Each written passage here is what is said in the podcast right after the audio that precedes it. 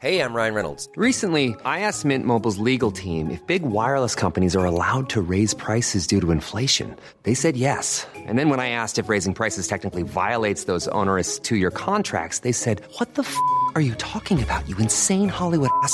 So to recap, we're cutting the price of Mint Unlimited from $30 a month to just $15 a month. Give it a try at mintmobile.com slash switch. $45 upfront for three months plus taxes and fees. Promo rate for new customers for limited time. Unlimited more than 40 gigabytes per month. Slows. Full terms at mintmobile.com. C'est avec un immense plaisir que je vous parle d'une marque que j'affectionne tout particulièrement, Mama Hangs. Mama Hangs a les produits qu'il te faut en tant que maman allaitante. La brassière et le soutien-gorge d'allaitement absorbants.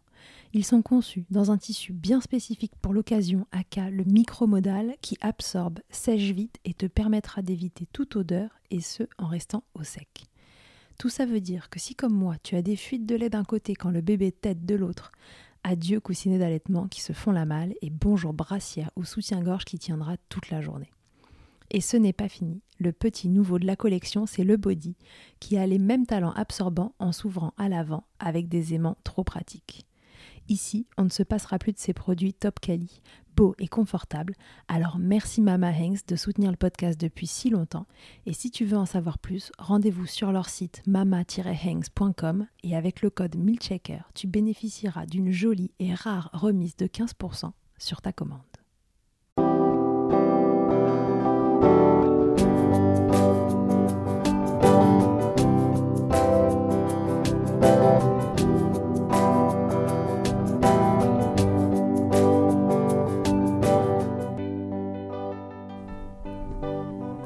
Bonjour à toutes, bonjour à tous et bienvenue dans Milkshaker, le podcast qui agite les idées reçues sur l'allaitement. Je suis Charlotte Bergerot-Palisco, je suis la maman d'un petit garçon de bientôt deux ans que j'ai allaité durant un an. Dans la vie, je suis ostéopathe spécialisée en périnatalité. Je m'occupe des femmes en général, de leur désir de grossesse à leur postpartum, des bébés et des enfants. Chaque jour, au cabinet, j'accompagne des mamans et leurs bébés vers un allaitement serein en libérant les bébés des tensions qui les empêchent de téter correctement. Au fil des consultations, je me suis rendu compte que le principal frein à l'allaitement, c'est le manque d'information, de partage d'expériences dans une société où l'allaitement n'est pas une norme. Je vous propose donc d'interroger avec moi des mamans et des papas sur leurs expériences, mais aussi de vous informer auprès de professionnels spécialisés en allaitement. Objectif? Banaliser l'allaitement sous toutes ses formes, vous le rendre plus accessible, plus facile, et alimenter ce fameux village dont on a tant besoin pour élever un enfant. Je vous présente aujourd'hui, si vous ne la connaissez pas déjà, Catherine Fontenelle. Catherine est consultante en lactation IBCLC, ce qui, je vous le rappelle, est gage de qualité dans la profession. Catherine, c'est ma consultante en lactation chouchoute, d'abord parce que c'était la mienne. Quand je débordais littéralement de lait au bout de quelques semaines et que mon allaitement n'était, comme je le disais, du tout compatible socialement, c'est elle qui est venue et qui m'a accompagnée pour trouver des solutions à cette inondation permanente. Mais c'est aussi en binôme avec elle que je travaille au quotidien pour accompagner à mon tour les mamans dans leur démarrage d'allaitement. Cette femme est d'une bienveillance et d'une empathie débordante. Si vous êtes autour de Paris et plus spécifiquement dans les Hauts-de-Seine, je vous la recommande vivement. Pour ce deuxième épisode de Professionnel de l'allaitement, elle va vous raconter quand et pourquoi vous pourriez faire appel à une consultante en lactation IBCLC. Et elle va en profiter pour nous donner plein d'astuces et les grandes lignes pour bien démarrer son allaitement. En complément de cet épisode, je vous suggère d'aller regarder sur mon compte personnel ou sur mon site internet le tutoriel IG4U, saison 2, épisode 2, où elle vous parle des démarrages d'allaitement. Belle écoute. Bonjour Catherine, bienvenue dans Milkshaker. Bonjour Charlotte, ravie d'être euh, là avec toi. Merci. Catherine, est-ce que tu peux te présenter rapidement euh, pour les gens qui nous écoutent? Oui, alors je suis Catherine Fontenelle, je suis consultante en lactation IBCLC depuis une dizaine d'années et également animatrice de portage en écharpe. Catherine, aujourd'hui, on va essayer d'aborder euh, deux sujets différents. Le premier, c'est essayer de savoir qu'est-ce que c'est qu'une consultante en lactation IBCLC, à quoi ça sert, d'où ça sort et pourquoi c'est important euh, dans l'allaitement de, de, se renseigner auprès de ces personnes-là. Alors, une consultante en lactation IBCLC est une spécialiste de l'allaitement maternel et de la lactation humaine. voilà, donc elle suit une formation qui dure un an. Elle aborde plusieurs disciplines une douzaine de disciplines, dont la biologie du lait, euh, la biochimie euh, du lait également, l'anatomie, la physiologie, le développement de l'enfant, euh, la pharmacologie, la psycho et bien d'autres disciplines. Elle passe mhm. un examen à l'issue de cette formation. Euh, elle répond à 175 questions, hein, qui sont des, donc des, QCM. Euh, et donc, si elle réussit son examen, eh bien, elle reçoit une certification qui est délivrée par euh, l'organisme international IBLCE. Voilà, et elle euh, donc elle, euh, elle garde cette, cette, certification durant 5 ans puisque les consultantes en lactation recertifient tous les 5 ans et repassent leur examen tous les 10 ans. Donc là, tu vois, Charlotte, euh, je vais devoir repasser mon examen là dans moins de deux mois pour garder ma certification IBCLC. Pourquoi recertifier comme ça tous les 5 ans? C'est parce que les données changent rapidement sur l'allaitement? C'est pour s'assurer juste du bon niveau euh, de tout le monde. Voilà, exactement. Donc, euh, comme on s'appuie sur les dernières données scientifiques, et eh bien évidemment, on est toujours dans la formation continue. L'idée, c'est de valider euh, bah, nos connaissances. Voilà.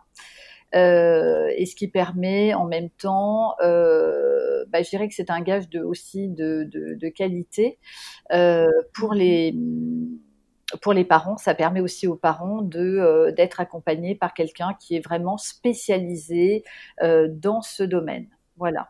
D'accord. Donc la consultante en lactation IBCLC, c'est différent de quelqu'un qui serait conseillère en lactation, par exemple? Oui, qui peut avoir une formation de base euh, sur l'allaitement, mais une formation moins, moins approfondie. Très bien. Et alors, à quel moment je vais pouvoir faire appel à une consultante en lactation IBCLC euh, Est-ce qu'il euh, il faut que j'ai un problème d'allaitement pour ça euh, Est-ce que je peux faire de la prévention entre guillemets Par exemple, je ne sais pas moi, je ne sais pas si je veux allaiter.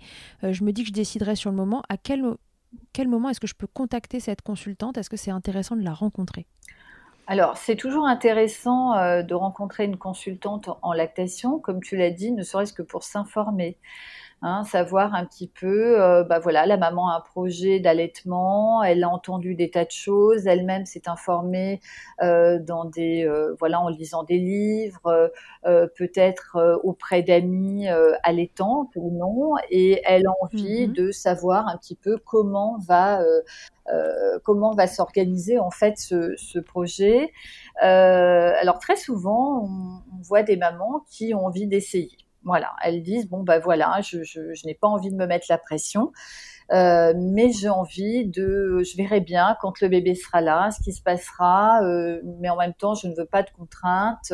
et puis souvent, ces mamans-là, elles aident très longtemps. D'accord. Donc, euh, elles, et, parfois, je, me dis que c'est bien parce qu'elles viennent chercher l'information.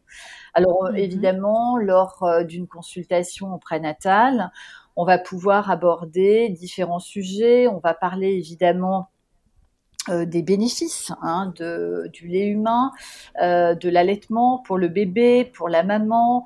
Euh, l'allaitement étant quand même un, sujet de santé publique, hein, donc c'est important. Notre rôle aussi, c'est de faire de, de la prévention, d'informer Hein, et la maman va choisir évidemment ce qu'elle a envie de faire euh, après. On va parler des positions, on va parler du démarrage de l'allaitement, qui est quand même très important et déterminant souvent pour euh, pour la suite euh, de l'allaitement. Alors pas toujours, hein, parce que on peut très bien avoir un allaitement un peu chaotique au départ, et puis justement faire appel à une consultante pour essayer de de trouver des solutions et d'avancer dans son projet voilà, comme, euh, on, le, souhaite. Très bien. Donc du coup, une consultation prénatale, c'est de l'information euh, un peu euh, générale, si j'ai bien compris, sur voilà qu'est-ce que c'est que, que l'allaitement, les bénéfices de, l'allaitement pour maman, pour bébé, et on commence un peu à faire, à parler des démarrages d'allaitement parce que c'est souvent un peu le nerf de la guerre. C'est là que que la majorité des problèmes peut se, peut se présenter. Oui, tout à fait. Et je pense aussi que le fait de se préparer avant, euh, ça permet à la maman d'avoir des outils. Alors moi, j'aime bien utiliser ce terme, hein, ce mot. toujours, Je parle toujours de la boîte à outils. Euh, lorsque euh, je me rends chez une maman, eh bien, j'arrive je, avec ma boîte, j'ouvre ma boîte, je sors tous mes outils, je présente les outils. Alors les outils, ils sont, voilà, ça peut être les rythmes du bébé, ça peut être les positions, ça peut être, on parle également des accessoires d'allaitement, même si, voilà, on dit que lorsqu'une femme allait, elle n'a pas forcément besoin. Ouais, idéalement, on aimerait ne pas s'en servir, mais c'est intéressant de les évoquer. Voilà. Après, euh, on a beaucoup de maternités qui demandent à la maman de ramener des bouts de sang silicone, euh, des coquilles recueillées, etc. Des choses qui serviront pas forcément euh, et, moins elles servent et mieux c'est mais bon voilà il y a toujours le cas exceptionnel voilà qui fait qu'on peut parfois en avoir besoin euh, temporairement. Du coup, tu les renseignes sur ce à quoi ça sert et comment euh, les utiliser si jamais euh, c'était nécessaire, mais tu, fais un peu de prévention là-dessus aussi. Et puis surtout, bien sûr, et puis surtout, je réponds à leurs questions. Hein. Elles vont me poser également des questions sur comment tirer leur lait, et le rôle du papa aussi. Hein. Le papa, est-ce que je peux tirer mon lait de temps à autre, et que le est-ce que le papa peut donner un biberon?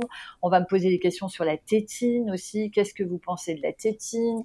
Alors c'est vrai que bon, euh, on se doit de répondre, hein, euh, même si on se dit que l'allaitement n'a pas démarré et que ce sont des, plus ou moins des, entraves à l'allaitement, mais voilà, moi je dis qu'il faut aussi vivre avec son temps et puis accueillir le projet des femmes, hein, c'est-à-dire que mmh, mmh, mmh. on est là pour les entendre, les écouter et, euh, et de trouver voilà des, des, choses qui vont leur convenir à elles, voilà.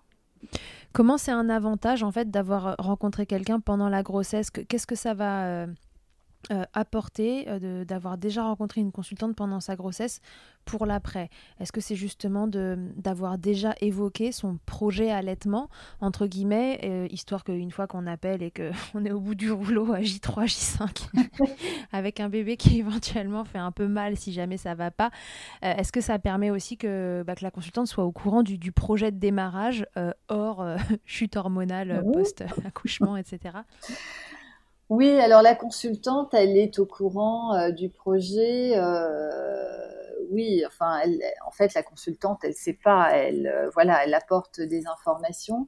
Après, l'idée, et je pense que mes consoeurs consultantes pensent la même chose, hein, c'est d'accompagner la maman de façon à la rendre autonome dans son projet dès le démarrage.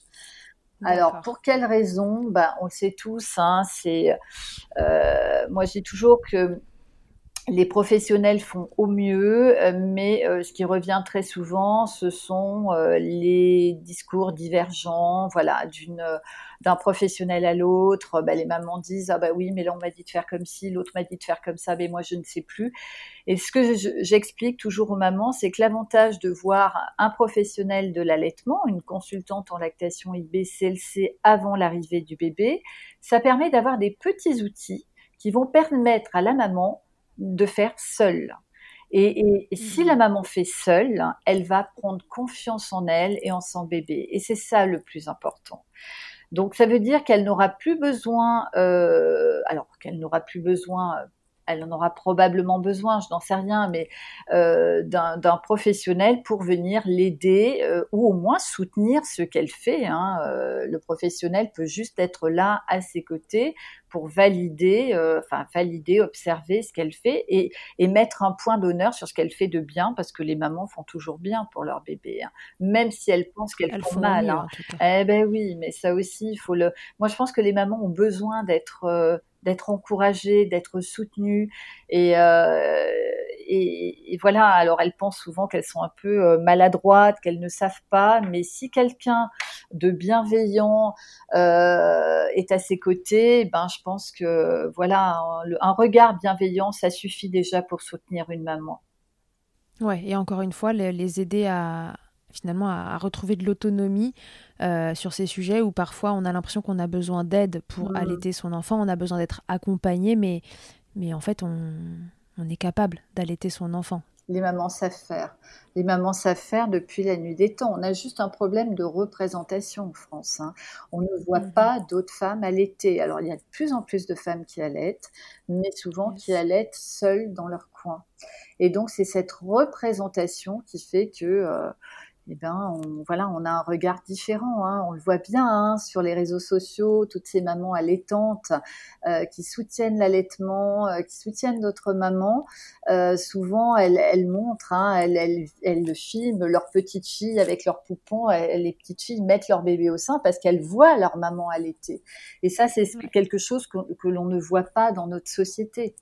Euh, donc euh, voilà, dans certains pays, alors on parlera de l'Afrique, mais bien d'autres pays, eh ben voilà, les femmes allaitent dans la rue, dans les lieux publics, euh, et c'est c'est normal. Je peux raconter une anecdote? Bah bien sûr, on adore les anecdotes.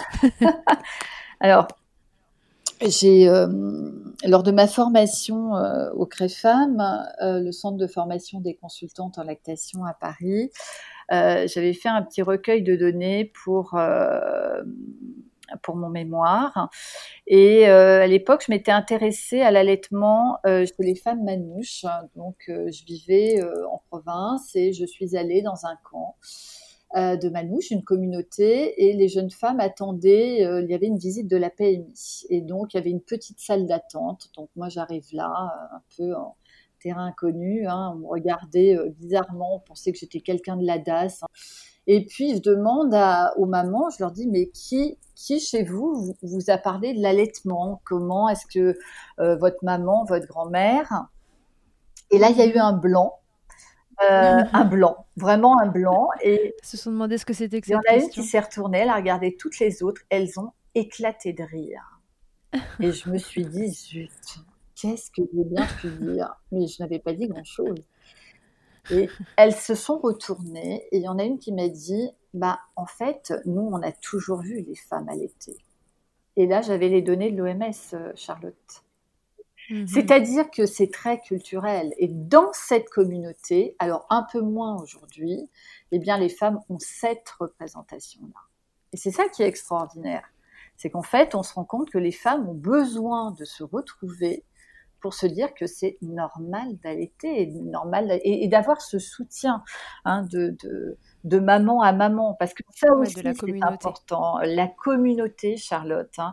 Oui, la consultante en lactation est spécialiste de l'allaitement, a des connaissances approfondies et va pouvoir accompagner les mamans dans des problématiques d'allaitement ou pas, puisqu'elle intervient mmh. aussi en anténatale mais elle va pouvoir également euh, voilà orienter les mamans dans des groupes de femmes, des groupes de mères.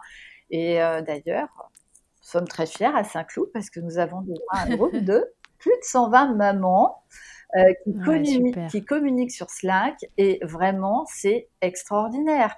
Parce que ça veut dire qu'il y a je sais pas, 2 heures, 3 heures du matin. Là, tu sais, c'est le moment où on est un peu, euh, voilà, un peu très fatigué, un peu à bout. On se dit, oh là là, mais qu'est-ce que c'est compliqué, mais pourquoi c'est comme ça?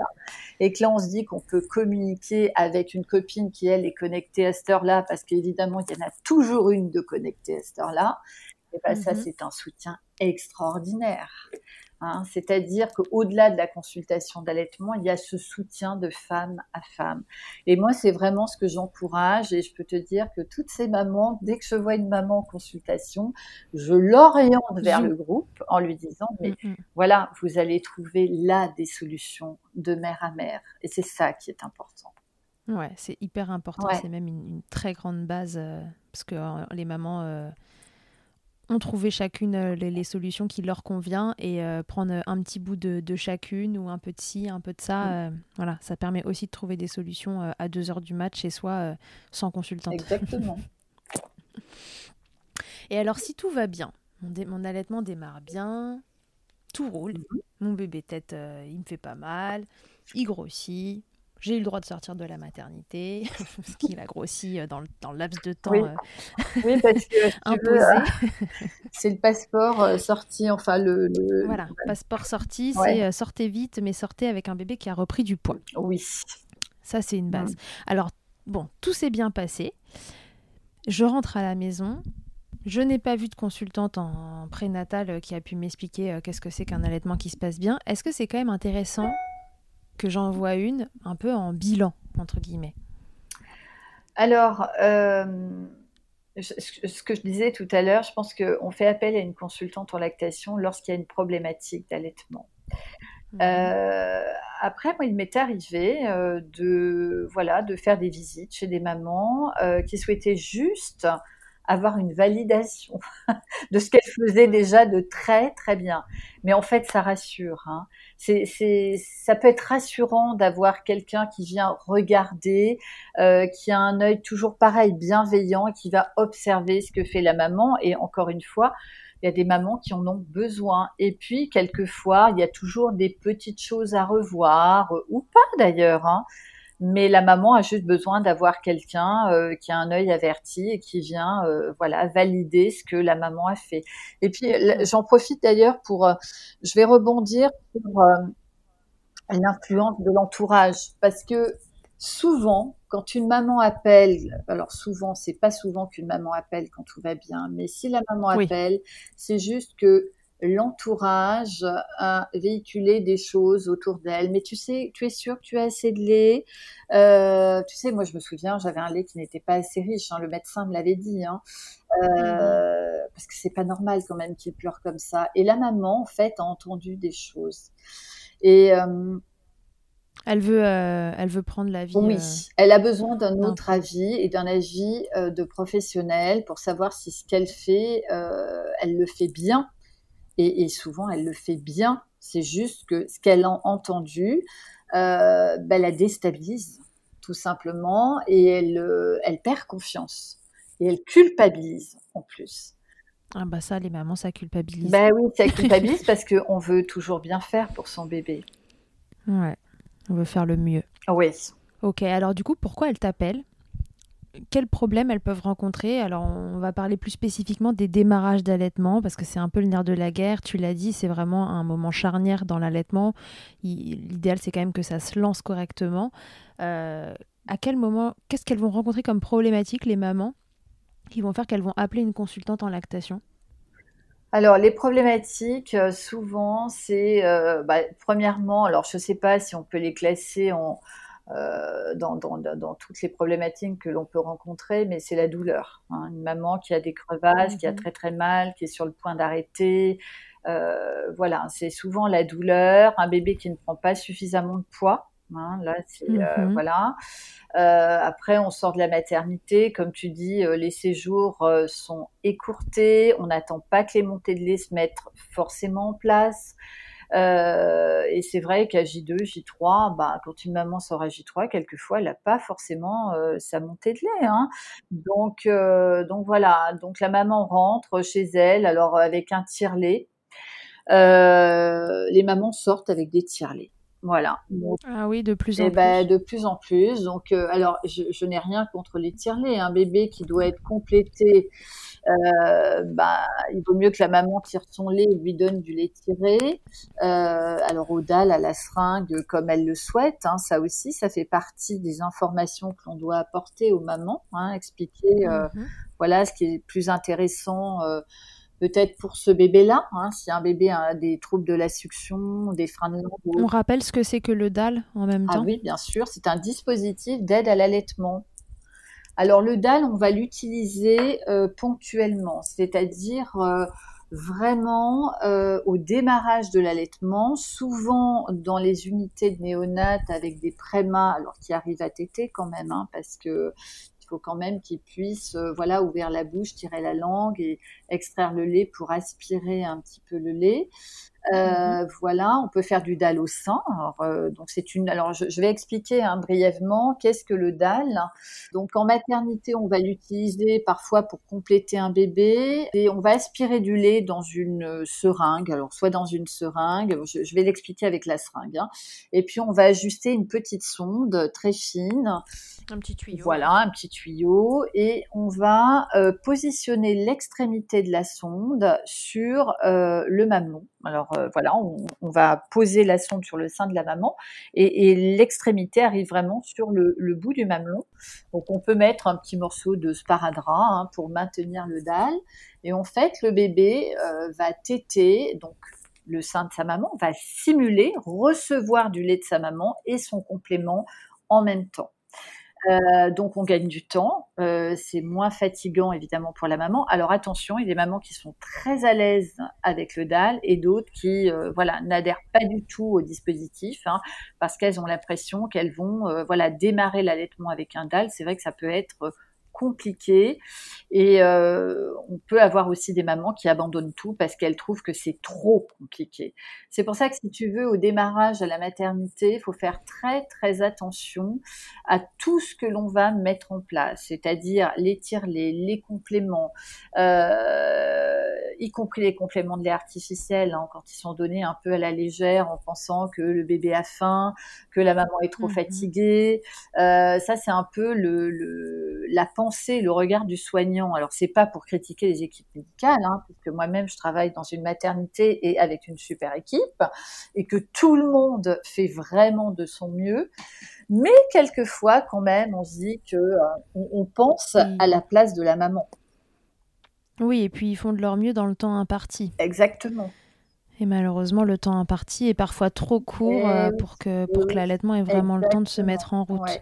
Donc, si tu veux, on va, euh, si on reparle un peu de la préparation avec la consultante, si la maman, alors ce que j'ai expliqué cet après-midi à une maman que j'ai vue en anténatale, euh, voilà, on, a parlé de beaucoup de choses. Hein. Voilà, je, lui ai parlé ben, de ce que je te disais tout à l'heure, du démarrage, du pot à pot évidemment, du don de colostrum si le bébé ne tète pas, qu'on peut donner à la petite cuillère, euh, de l'expression manuelle, de la compression du sein, euh, quoi faire si le bébé dort beaucoup. voilà, donc il y, a vraiment des, des choses il y a vraiment des tips à connaître. Euh, Exactement. Avant que ça commence pour savoir euh, qu'est-ce qu'on peut euh, utiliser comme, comme outil, comme tu dis, si jamais une difficulté, même minime, se, se présente. Alors déjà, Charlotte, il y a la proximité. Hein, c'est-à-dire que Ouais, c'est quoi les grandes règles pour qu'un allaitement démarre bien? Bah écoute, euh, les grandes règles, c'est déjà, euh, alors souvent on dit il faut que la maman se fasse confiance. Moi je trouve ça un peu léger parce que euh, se faire confiance quand on part dans l'inconnu, un bébé on l'a porté neuf mois, mais quand il est là on le connaît pas encore, on va apprendre, on va faire connaissance, il va se passer des choses, donc c'est pas toujours évident. Euh, mhm. Moi, je dis que le plus important, c'est la proximité, faire du pot à pot au démarrage. Ça, toutes les mamans peuvent le faire. Si c'est pas la maman, c'est le papa. Très peu de berceaux. Alors évidemment, il y a des certaines mamans qui disent oui, mais moi je dors quand? Eh ben, la maman peut dormir dans la journée si le papa est présent. Le papa garde le bébé en pot à pot. La maman se repose. Elle fait une sieste d'une demi-heure, une heure. Elle récupère et après, ça va tellement mieux. Euh, et puis ce mhm. sera bénéfique également pour la montée de lait. Hein. Une maman qui est fatiguée, une maman qui est contrariée, une maman qui est algique, eh bien euh, c'est vrai que ça risque de retarder un petit peu la montée de lait.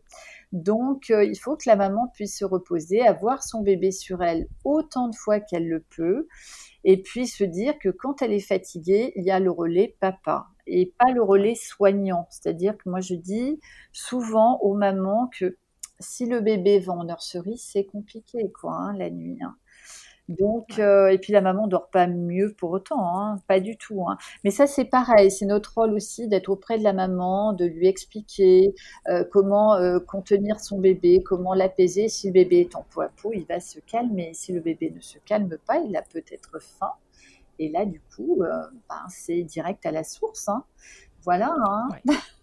Alors, il faut, simplement. il faut beaucoup, beaucoup, beaucoup, beaucoup parler également des rythmes du bébé. Hein, ce qui se passe dans les premiers jours et qui évolue chaque jour. Hein. ça sera. Euh, oui, parce qu'un bébé évolue très vite. À J0, euh, voilà, on pensera comme ça. À J1, ce sera autrement. À J2, encore autrement. À J3, et après, on rentre à la maison. Et là, ça y est, euh, on est parti, c'est la grande aventure et, on va on va découvrir un plein de choses avec euh, avec son bébé. Donc pour revenir à ta question, euh, bah écoute, le plus important c'est la proximité. Moi j'ai toujours à la maman, qu'est-ce que vous emmenez à la maternité? un bandeau de peau à peau si vous en avez un, si vous n'en avez pas, euh, bon bah vous ferez autrement. Hein. vous pouvez mettre une petite chemise. Euh, dans notre maternité, on remet aux mamans des petits bandeaux. Un débardeur un peu élastique. exactement, ça c'est tout à fait possible. Voilà. Euh, qu'est-ce qu'on peut ramener encore à la maternité? Une petite cuillère. Voilà. Alors la petite cuillère, elle sert à quoi? Ben, quand le bébé, par exemple, dort beaucoup, hein, ça aussi, il y a des choses à prendre en compte. C'est euh, l'accouchement peut-être a été très long, ce bébé est resté coincé, il est arrivé un peu sonné, euh, il récupère du voyage, hein, mais il va récupérer sur le corps de sa maman ou de son papa. Hein, et puis il récupère les germes de ses parents sur la peau de ses parents. Donc ça, c'est très important. Euh, également de, de, garder ce contact. Et puis, si vraiment il ne t'aide pas, et eh ben, la maman va exprimer elle-même du colostrum qu'elle va lui donner à la petite cuillère ou simplement avec le doigt. Si elle a deux, trois petites gouttes de colostrum, elle va euh, badigeonner sa bouche avec le colostrum. Et c'est bien. ok Voilà, parce que le bébé, ça va l'inciter à téter à un moment mhm. donné et ça le nourrit en même temps. Voilà. Ok, d'accord. Donc un bandeau de peau à peau, une petite cuillère et euh, soi-même, la proximité. La proximité et le soutien du papa, évidemment, si le papa peut être présent. La deuxième maman, euh, le Oui, voilà, exactement. Le papa soutenant et les papas sont vraiment chouettes. Hein. Je vois des papas, euh, souvent les papas ils disent mais nous on fait quoi? Et en fait, ils savent quoi faire les papas. Hein, c'est lorsque tu installes une maman sur un lit, eh bien, euh, le papa tout de suite, tu n'as même pas besoin de poser la question. Hop, il va chercher un oreiller, il cale le bras de sa femme. Enfin, vraiment, les papas sont, sont top. Et ils ont un rôle à prendre tout de suite, tout de suite. Oui. Parce qu'on se pose souvent la question, mais non, tout de suite, vous pouvez prendre un rôle, messieurs, si vous écoutez. Ok, donc ça c'est la maternité, les grandes règles pour que ça se passe bien. Si d'aventure, malgré euh, tout, ce que, tout ce qui a été mis en place et, les conseils d'avant, il y a quelque chose qui se passe pas bien, euh, on va revenir sur cette question-là. C'est quoi les grands symptômes? Donc c'est la douleur, le bébé qui prend pas assez de poids, est-ce qu'il y a d'autres raisons pour lesquelles les mamans t'appellent dans les démarrages Oui, une lactation qui se met pas en place. Euh, mhm. Voilà, donc, alors là, encore une fois, pourquoi faire appel à une consultante en lactation? Parce qu'il y a des choses à évaluer.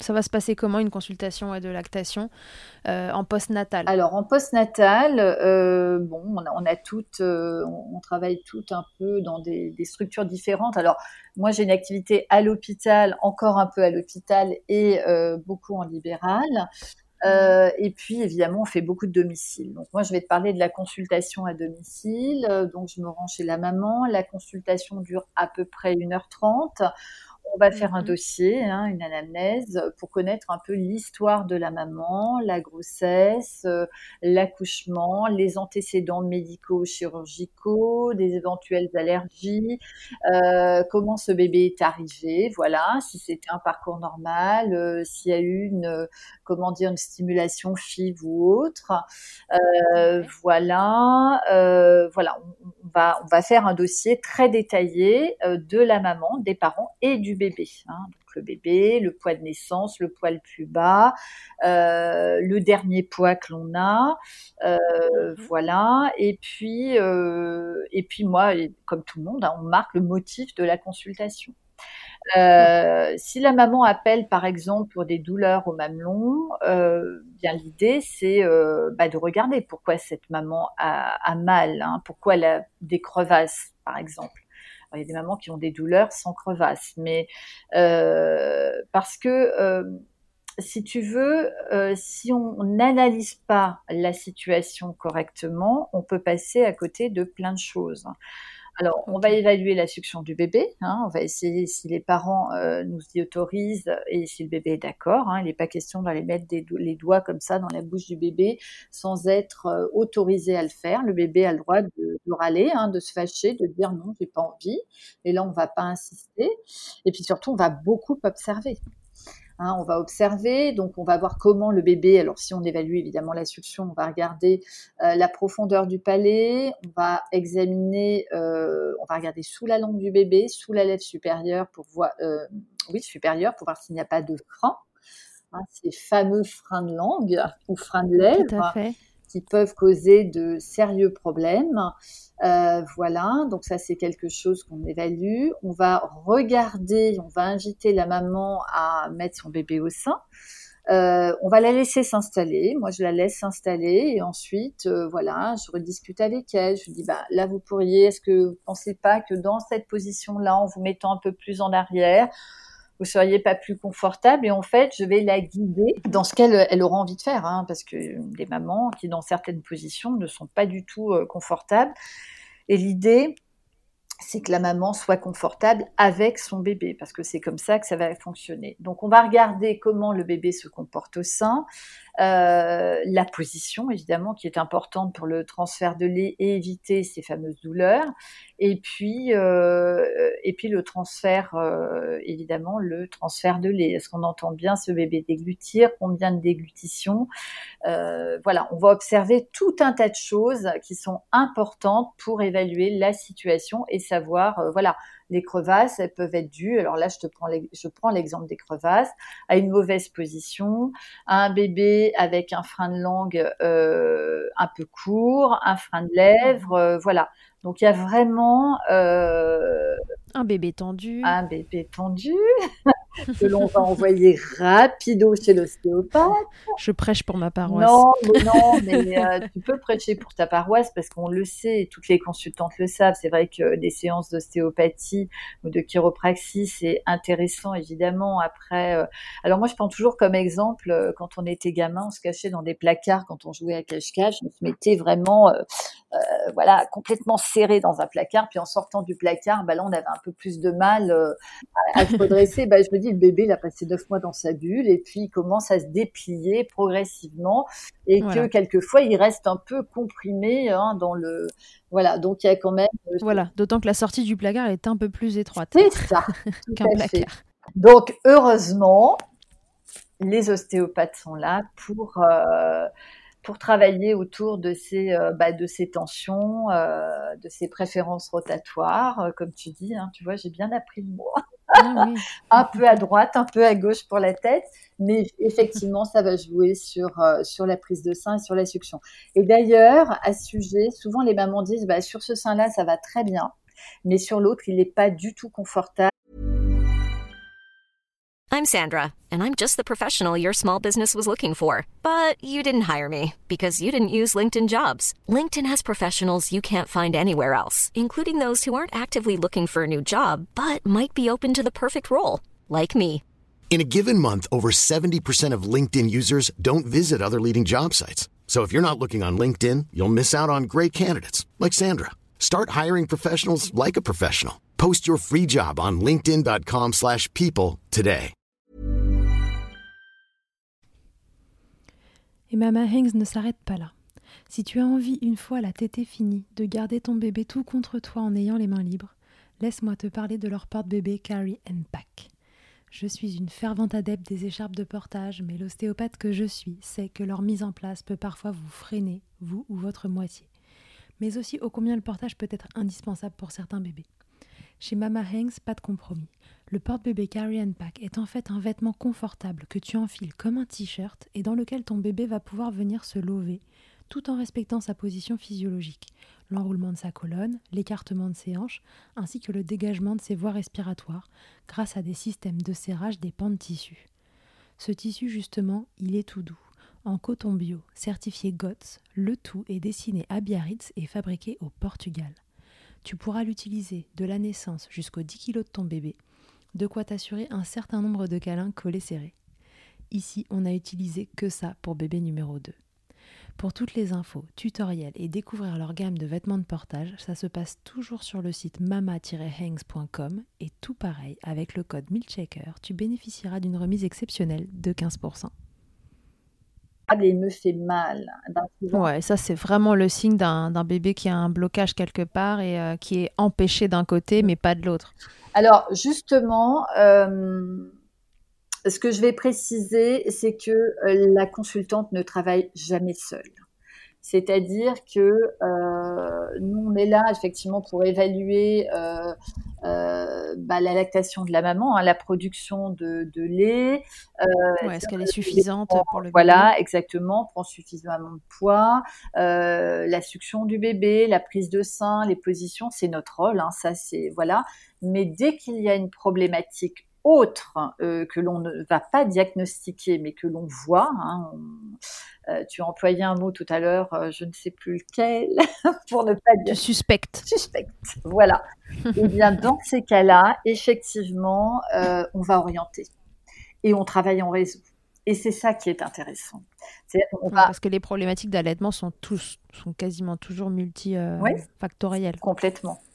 Donc, on oriente, alors euh, on oriente vers euh, un différent spécialiste, hein. donc l'ostéopathe, ça peut être le chiropracteur, ça peut être euh, un orthophoniste, euh, ça peut être euh, un ORL, voilà, et un pédiatre. Hein, oui, bien sûr. Voilà. Mhm, hein, on ne donne aucun avis médical. Hein. on n'est pas, voilà, d'ailleurs, on n'est pas assimilé profession médicale. donc voilà, si mhm. vraiment on a un doute. Hein, sur euh, la croissance d'un enfant et une fois qu'on a tout évalué, on se dit bon bah là, ben voilà, on, peut même faire un compte rendu avec l'autorisation des parents au médecin, voilà, qui va prendre en charge cet enfant. Ok, ok.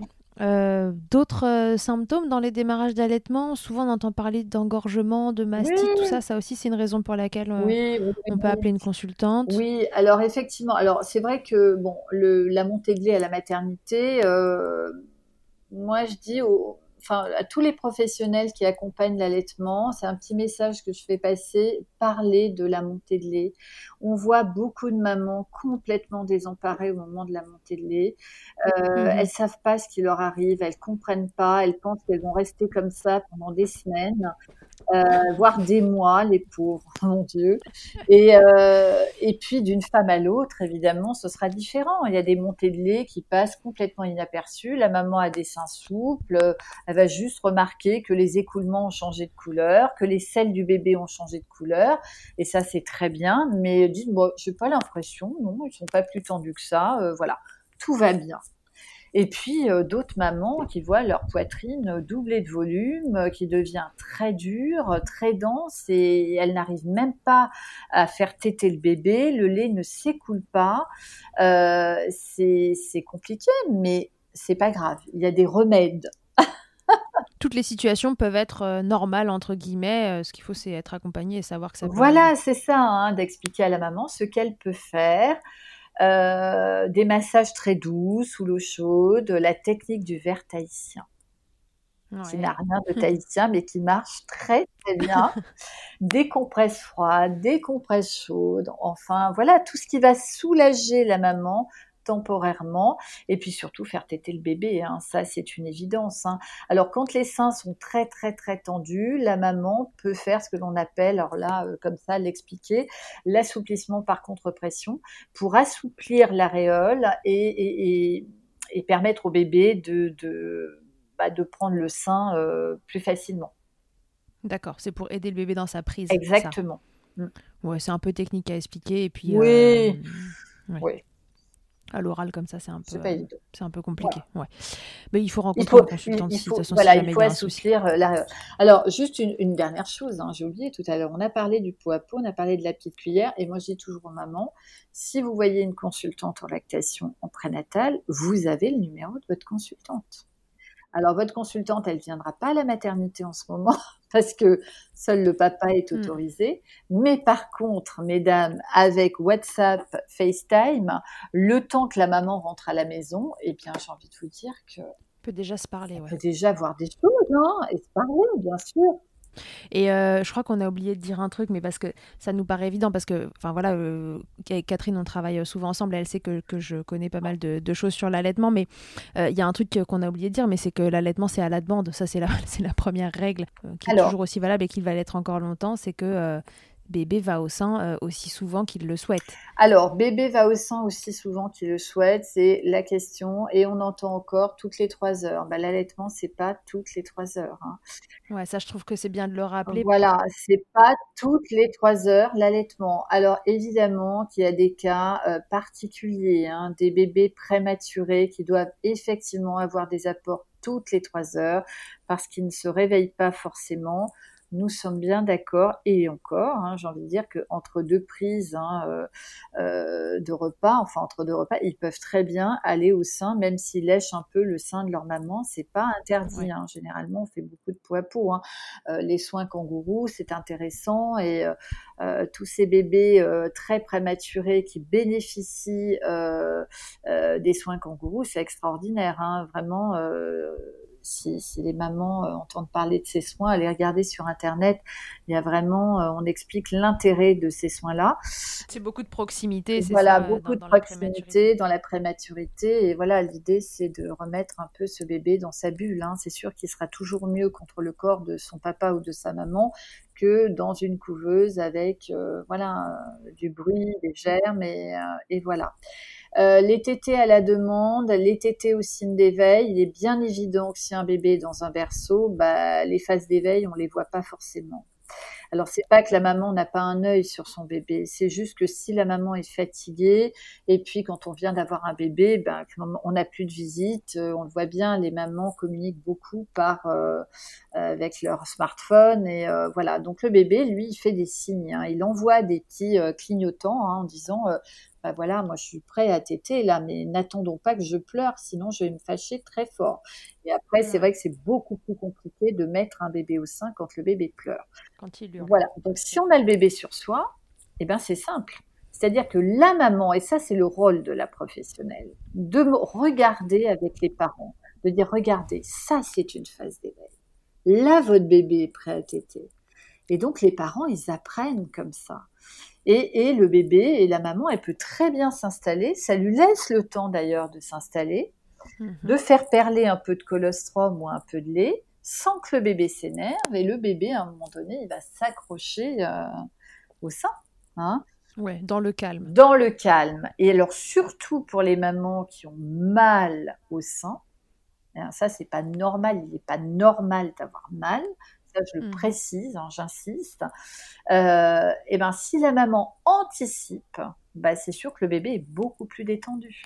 Donc ça se passera beaucoup mieux. Mmh. Ouais, ça c'est important, repérer les signes d'éveil. Et puis c'est vrai que voilà, quand on devient parent, on apprend euh, tous les jours.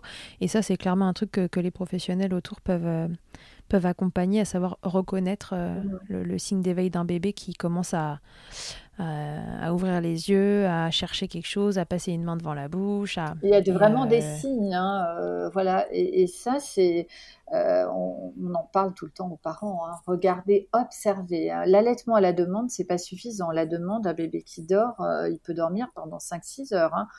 Hein. Mmh, donc ça, c'est, ça va être compliqué. Par contre, l'allaitement au signe d'éveil, et ce qu'il faut savoir, c'est que plus le bébé a accès au sein, plus il tête et, plus l'envie d'y retourner et, ça va faciliter. Et plus il stimule. Et voilà, et ça va faciliter évidemment le démarrage de l'allaitement et la poursuite de l'allaitement. Mm. Alors, on est plus à 8-12 TT par 24 heures. L'OMS dit même jusqu'à 18 TT par 24 heures si, au retour à la maison, on compte les petites TT en grappe là du soir, qui sont très, très importantes. Hein, les bébés Oui, en fin de journée, il y a souvent une période comme ça où les bébés têtent euh, un peu tout le temps. Oui, et les bébés, en fait, changent de comportement, hein, les tout petits, là, en fin de journée. C'est-à-dire qu'ils se recalquent sur le rythme qu'ils avaient in utero. Hein. C'est-à-dire, on dit toujours aux mamans, vous imaginez quand vous étiez enceinte, euh, dans la journée, euh, c'est vrai qu'on sent pas beaucoup les bébés bouger, on est toujours en mouvement. Hein.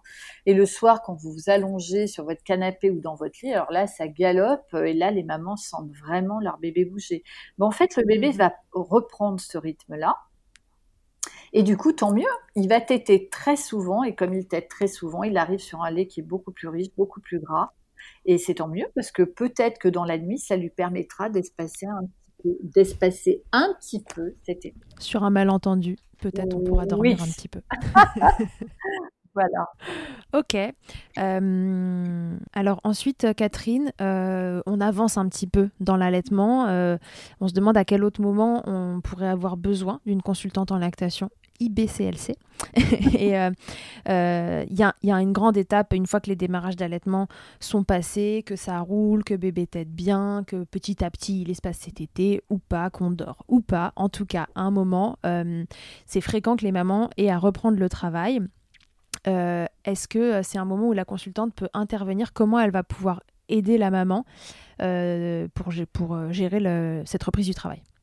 Alors, la consultante a un rôle important hein, au moment de la reprise du travail. bon nombre de mamans m'appellent souvent pour me dire voilà, j'ai euh, je vous appelle pour une consultation, euh, voilà, pour, pour un sevrage. Euh, je reprends le travail, je compte sevrer mon bébé. Ah oui, donc elle t'appelle souvent pour un sevrage. Pour elle, reprise du travail rime, un, voilà. un peu Alors, pas toujours. Hein. Quelquefois, ce sont des mamans qui ont vraiment envie de continuer. D'autres mamans qui ont envie de faire un mix, hein, donner peut-être le sein le matin, le soir, et, et, le reste du temps, donner autre chose que du lait maternel parce qu'elles ne peuvent pas ou elles ne souhaitent pas tirer leur lait. Ça, c'est leur mmh choix. Alors le rôle de la consultante, ça va être déjà d'accueillir hein, le, projet de la maman et de savoir exactement où elle en est dans ce. Est-ce qu'elle a vraiment envie de sevrer Et très souvent, on se rend compte que c'est un problème d'organisation. C'est-à-dire que la maman ne se projette pas encore au travail, elle ne sait pas trop comment ça va s'organiser. Souvent, elle n'a pas envie de reprendre tout simplement parce que c'est une séparation. Elle va se séparer de son bébé. Mmh euh, donc déjà, euh, psychologiquement, c'est compliqué. Euh, et du coup, euh, bon, elle se dit, mais je vois pas, je, travaille du lundi au vendredi, la garde en crèche est de, n'importe quoi, de 8h à 18h, j'ai une heure de transport, la conservation, tout ça. Alors, ce sont des choses que l'on va évidemment évoquer en consultation. Donc, on va tout poser c'est-à-dire que voilà, je vais essayer de savoir où en est la maman dans son allaitement. Quelquefois, il y a des mamans qui se mettent à pleurer parce qu'elles n'ont pas envie en fait d'arrêter. Et on va essayer ensemble de trouver des solutions pour qu'elles puissent mener euh, bah, plus loin son projet d'allaitement si elles le souhaitent parce que c'est son projet à elle. Encore une fois. Oui, c'est fonction de ses envies. On essaie de trouver la meilleure organisation. Si la maman me dit, écoute, Catherine, écoutez Catherine, moi, euh, franchement, je sais où j'en suis. Là maintenant, c'est bon. J'allais été un an. J'estime que c'est déjà pas mal. Euh, voilà. Là, honnêtement, j'ai envie d'arrêter. Donc là, la maman, elle est déterminée. Elle sait que, bah, voilà, ok. Donc, on va l'accompagner vers un sevrage progressif. Euh, voilà. Euh, si la maman, euh, c'est pas trop, euh, dit mais je vois pas comment on peut l'organiser, on va essayer ensemble de trouver une organisation. Voilà. Euh, donc par rapport à l'amplitude horaire, au mode de garde, le mode de garde aussi c'est important. Hein. C'est sûr que si l'enfant est gardé à la maison avec une nounou à la maison dans son espace de vie, bah, c'est sûr que ça va être plus facile dans les dans le congélateur ou dans le, frigo chercher du lait maternel. Euh, mmh voilà, ça va être simple. Par contre, si l'enfant est gardé à la crèche et que la crèche prend le lait maternel, euh, mais il y a des protocoles, on peut pas ramener du lait congelé, la maman peut pas venir allaiter à l'heure du déjeuner si elle travaille à côté, etc. Il va falloir trouver une autre organisation. Mais tout est possible. tout est possible à condition qu'on en ait envie et qu'on soit renseigné. Exactement. Et, et c'est euh, et c'est là que c'est euh, chouette d'ailleurs d'accompagner euh, l'allaitement au moment de la reprise du travail euh, parce que euh, les mamans se lancent un défi et les mamans, elles sont top. Hein. Il y a de plus en plus de mamans euh, qui reprennent le travail euh, en continuant euh, d'allaiter leur bébé. Hein. Ça, c'est vraiment. Euh, alors évidemment, on va parler du matériel, on va parler du tire-lait, euh, du transport du lait, de la conservation, peut-être des biberons, de la tasse, du biberon cuillère. Enfin, il y a ouais, des différents contenants qu'on peut utiliser. On va parler de tout ça. on va parler du papa aussi pour savoir ce qu'en pense le papa. Voilà, quelquefois c'est le papa qui met un peu la, pas toujours, hein, mais qui met un peu la pression. voilà, en disant bon bah là, ce serait bien quand même d'arrêter. et puis les papas qui trouvent que bah, c'est plutôt sympa de continuer. Donc c'est sûr que si la maman est soutenue. Oui, il peut mettre la pression dans les deux sens. Ça peut marcher dans les deux sens. donc voilà, donc c'est ça, ça, effectivement, c'est un intérêt de voir une consultante en lactation pour organiser la reprise du travail et avoir une écoute bienveillante et, euh, et, voilà pour avoir des, des conseils. Euh, à vider. Spécifiques.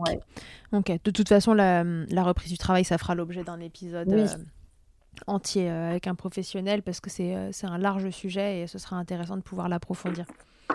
Ok, et puis bah, dernier point, je je reprends pas le travail ou je l'ai repris, enfin qu'importe où j'en suis, est-ce que j'ai allaité un mois, trois mois, six mois, trois ans ou plus, mais j'ai envie d'arrêter d'allaiter. Est-ce que la consultante m'accompagne dans ce sevrage ou ça ne sert à rien que je l'appelle? Ah bah si, ça sert à quelque chose, bien sûr. je pose des questions comme si je savais pas. Oui, bien sûr, mais euh, évidemment que la consultante accompagne le sevrage. Et, euh, et, quel que soit l'âge le, de l'enfant, hein, moi, j'ai accompagné une maman au tout début de l'allaitement qui a voulu sevrer rapidement. Alors évidemment, euh, c'est plus facile, hein, mis à part si elle est en pleine montée de lait, mais bon, euh, euh, évidemment que c'est notre rôle hein, d'accompagner le sevrage. Il vaut mieux effectivement qu'elle fasse appel à une consultante en lactation pour que les choses se passent aussi en douceur, hein, savoir quelles sont les alternatives, les stratégies.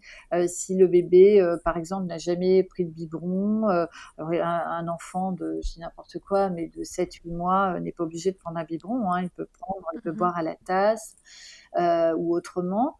Euh, voilà, mais la consultante, effectivement, va aider la maman. Et puis surtout, surtout, euh, moi je dis aux mamans au moment du sevrage, il faut être à l'écoute de son corps. Elle va accompagner la maman pour justement diminuer progressivement la lactation, voilà, en évitant les problématiques d'engorgement ou autres, hein, parce que ça, c'est c'est le risque. Hein. Mm. Ok. ok, super sur quoi d'autre euh, la, consultante va intervenir euh, au cours de, la vie euh, de, ce bébé et de la vie de cette jeune maman? Souvent, on entend parler au moment de la diversification. Est-ce que c'est quelque chose qui est dans votre formation initiale ou est-ce que c'est après un choix de se former sur la diversification des enfants? Alors, je dirais qu'en tant que consultante en lactation, on a toute la même formation, hein. on a suivi le même cursus. Après, euh, chaque consultante va se former dans un domaine plus spécifique. Hein. Euh, par exemple, des, des, consultantes qui sont formées sur les freins restrictifs, euh, sur la DME. Alors la DME, évidemment, on a une approche hein, de la diversification alimentaire lors de notre formation de consultante. Il y a peut-être des consultantes qui sont beaucoup plus à l'aise avec ce sujet. Euh, et donc, euh, effectivement, la consultante peut accompagner, euh, informer. Hein. L'idée, c'est d'informer les parents, et c'est les parents après qui décident si oui ou non ils ont envie de se lancer dans l'aventure Euh, voilà. On rappelle la diversification menée par l'enfant, c'est une diversification où en fait on ne propose pas de purée, enfin pas ou peu euh, dans la diversification menée par l'enfant strict, il n'y a pas de, il a pas de purée et en fait on lui propose des, des morceaux à des tailles bien définies pour qu'il puisse en fait appréhender l'aliment mais déjà en morceaux. Exactement. Et puis euh, il y a des consignes aussi de sécurité. Il hein. faut que l'enfant soit capable de se tenir assis. Euh, tout seul, euh, qu'il n'y ait pas de trouble de la succion. Hein. Par exemple, un enfant avec un frein restrictif qui démarre la DME, c'est vrai que ça peut être euh, compliqué, voire dangereux. Mmh donc voilà, il faut vraiment bien s'informer, d'où l'intérêt de peut-être voir un, un professionnel hein, qui va pouvoir accompagner les parents dans ce projet-là ou tout au moins bien les informer. Bon, super. Je crois qu'on a pas mal fait le tour. Est-ce que la consultante a d'autres rôles euh, que tous ceux qu'on a énoncés? Elle en a plein. oui, je pense qu'elle en a d'autres. Elle en a d'autres. Alors, euh, en dehors de l'accompagnement des parents, elle a un rôle également auprès des professionnels, hein, puisqu'elle peut euh, faire de la formation hein, auprès de, des professionnels de la santé, euh, de la petite enfance également. Hein, mais ça, c'est très intéressant pour les, les structures d'accueil euh, comme les crèches, euh, euh, les haltes garderies. Alors peut-être un peu moins, mais ça dépend. Enfin, en tous les cas, les structures d'accueil en général, euh, elle peut former les équipes hein, aussi à l'accueil de l'enfant à l'été. Comment accueillir un enfant à l'été, les protocoles on peut parler de la conservation du lait, etc. et travailler sur, mhm. euh, sur euh, même un projet euh, pédagogique. Hein. C'est ce que j'ai fait lorsque je travaillais en crèche. J'ai pu travailler avec, avec l'équipe. Ouais, de façon à ce que les informations qu'on donne à la maman sur ce qui est faisable et les informations qu'on donne à, enfin, qui sont présentes dans les structures soient un peu les mêmes, en fait, qui est cohérence entre les deux côtés. Oui. Et puis auprès des, des, des assistantes maternelles aussi. Hein. Mhm. Voilà, de pouvoir euh, former les assistantes maternelles à l'accueil de l'enfant à l'été également. Ok. Merci beaucoup, euh, Catherine, pour, euh, pour cet épisode riche en informations. Euh, il ouvre encore une fois des portes vers plein d'autres épisodes pour, pour approfondir chaque, chaque sujet qu'on a énoncé. Mais là, déjà, ça nous donne une bonne idée de, de pourquoi c'est si important, parce qu'on on parle quand même pas mal maintenant des, des consultantes en lactation IBCLC. C'est parfois compliqué de faire la différence. Tout le monde dit un peu qu'il est OK en allaitement. Quelle est, quelle est la spécificité de ces consultantes euh, par rapport à, d'autres personnes qui ont des formations euh, qui sont euh, peut-être très bien, mais qui sont peut-être moins complètes aussi. Euh, et, euh, et voilà, et savoir à, à qui on s'adresse et, et dans quelle mesure c'est et dans quelles conditions, pardon, c'est il faut faire appel à une consultante pour, pour régler des problématiques ou simplement se faire accompagner en prévention, prendre des infos, etc. On se retrouve bientôt pour un prochain épisode, Catherine. Et puis euh, d'ici là, euh, je vous souhaite à tous et à tous euh, et à tous et à toutes pardon, une bonne journée et à bientôt dans Milkshaker. À bientôt. Merci beaucoup d'avoir écouté cet épisode de Milkshaker. Vous pouvez suivre l'actualité du podcast sur le compte Instagram du même nom et sur mon site internet charlotte-bergerot.fr dans la rubrique podcast. Vous y trouverez aussi une série de tutoriels pour mamans et bébés réalisés durant le confinement. Si vous avez apprécié ce podcast, n'hésitez pas à le soutenir en laissant un commentaire, en lui attribuant 5 étoiles ou encore en en parlant autour de vous. Je vous laisse comme toujours en compagnie d'Emma et de son titre Albidaire qui nous accompagne depuis le démarrage de Milkshaker. Je vous dis à la semaine prochaine pour un nouvel épisode. D'ici là, comme d'habitude, prenez soin de vous, milkshakez autant que vous le voudrez et bousculons ensemble les idées reçues sur l'allaitement maternel. I hate to see you down. Can't stand to know your hurt. When you say it's getting loud, the voices in your heart. And you know I get it, so let it all out. Keep your head up, your masterpiece, and I'll swear that I'll be there by your side. Text away, you know you can find me.